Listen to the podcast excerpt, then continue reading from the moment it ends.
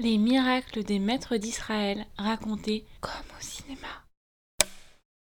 Un commando nazi part libérer un rabbin.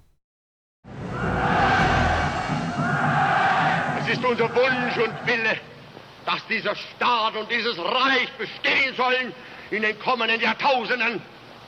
Wir können glücklich sein zu wissen, dass diese Zukunft restlos uns gehört. Sieg heil!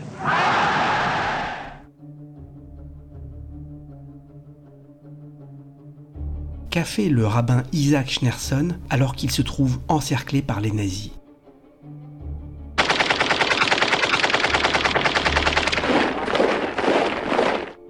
1939. Les Allemands envahissent la Pologne. Les frontières sont aussitôt bouclées, contrôlées par les nazis. Toute tentative d'évasion est réprimandée par la mort. Les exactions commencent dès l'invasion. Les juifs sont fusillés, des rabbins brûlés vifs dans les synagogues, d'autres pendus au réverbère aux yeux de tous. C'est un des premiers ordres d'Hitler assénés au SS, exécuter en priorité les talmudistes. Hitler, féru d'occultisme, avait-il conscience d'une protection possible mise en place par les kabbalistes? Joseph Isaac Schneerson, le chef de la communauté Lubavitch, est au milieu du brasier. Ce que je vais vous raconter là est tiré d'une histoire vraie, ahurissante et peu connue. Les sources proviennent essentiellement des archives Lubavitch et des travaux de l'historien Brian Mark Rigg.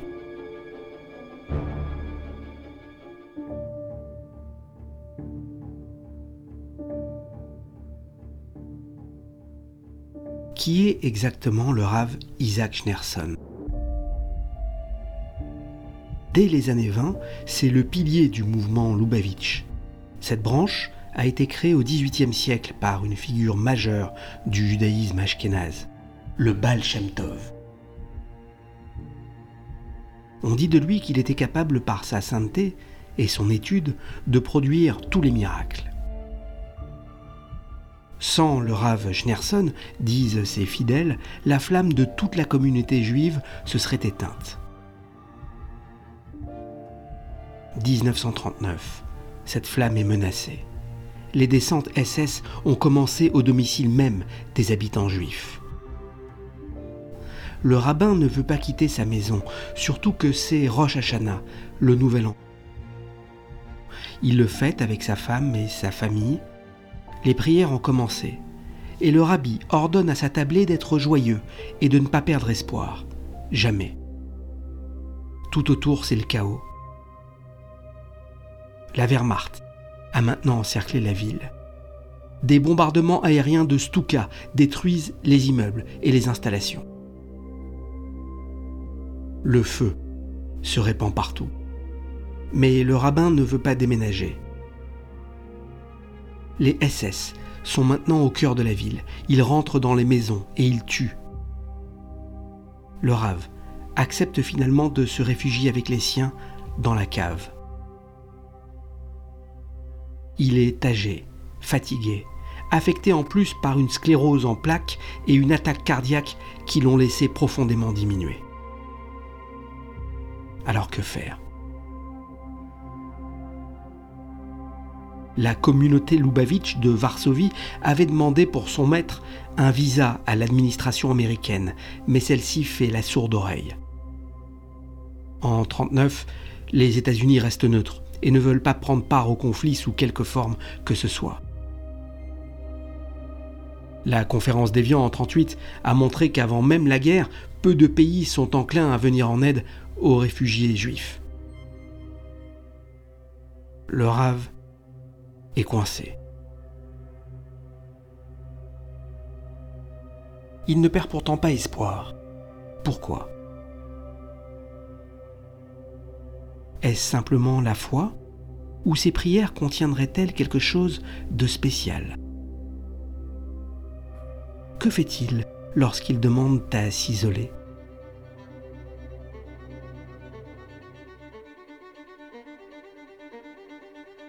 Quelque chose de complètement imprévu, un scénario étrange, fou, qui dépasse l'entendement, se profile.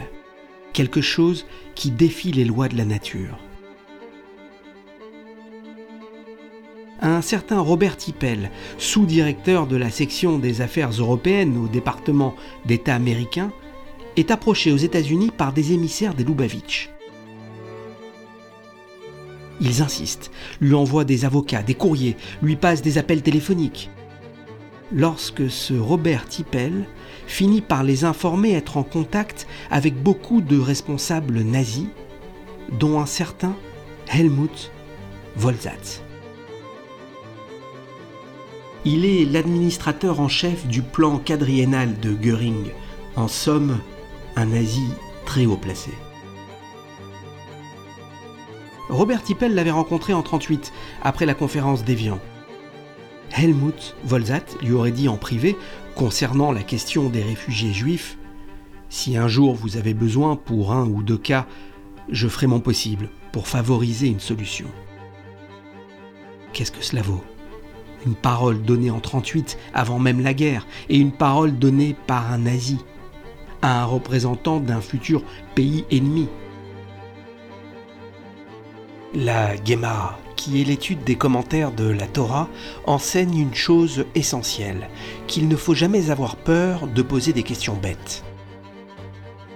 Les Lubavitch demandent alors à leur avocat de demander à Robert Tippel d'intercéder auprès de ce Helmut Volzat en faveur du rabbin.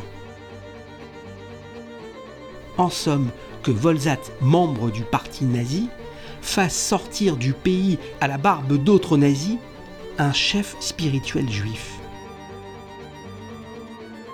De toute façon, il faut faire la demande, disent les Lubavitch. Les conséquences ne nous appartiennent pas. Quelle est ainsi la probabilité pour qu'une telle demande soit exaucée? Une sur un milliard? Mais il y en a tout de même une, disent les Lubavitch. Et voilà que Volzat Mais comment procéder Par la voie légale et administrative? Impossible. Quel serait dans ce cas le motif d'exfiltration du rabbin? Volzat doit donc passer par une autre voie qui n'a rien d'officiel.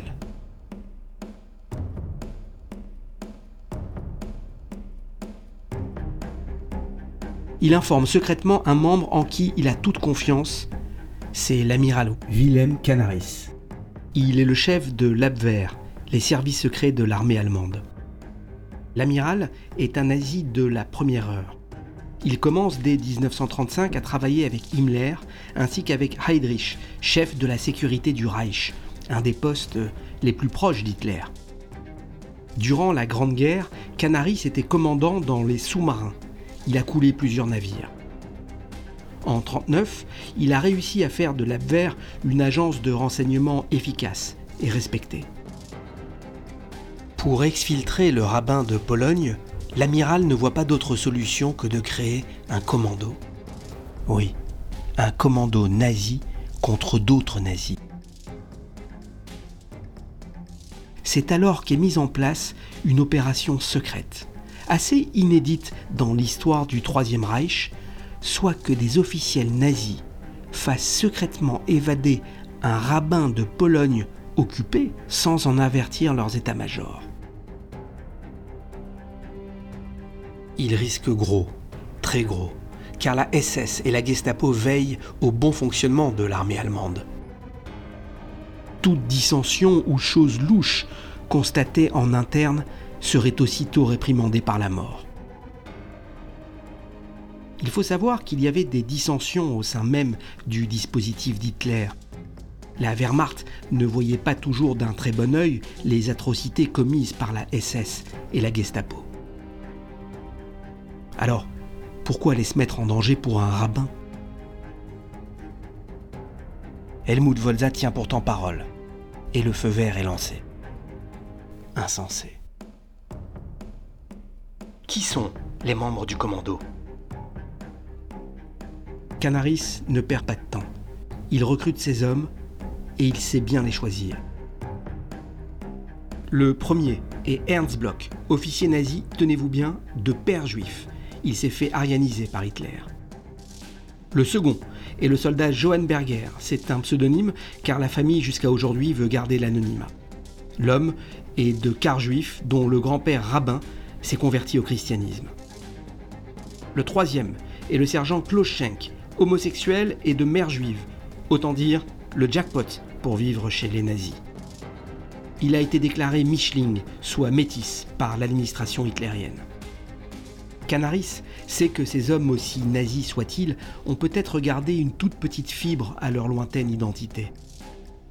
Il y avait dans les armées allemandes des officiels nazis qui avaient un lointain tailleul juif, mais en raison de leur service pendant la Grande Guerre, ils avaient été arianisés par Hitler. Cela ne pourrait que renforcer les chances de succès de la mission. Le dernier est Johann Horacek, chef du bureau de l'Abwehr à Varsovie. Il servira de courroie de transmission entre Bloch et Canaris. Le commando est constitué.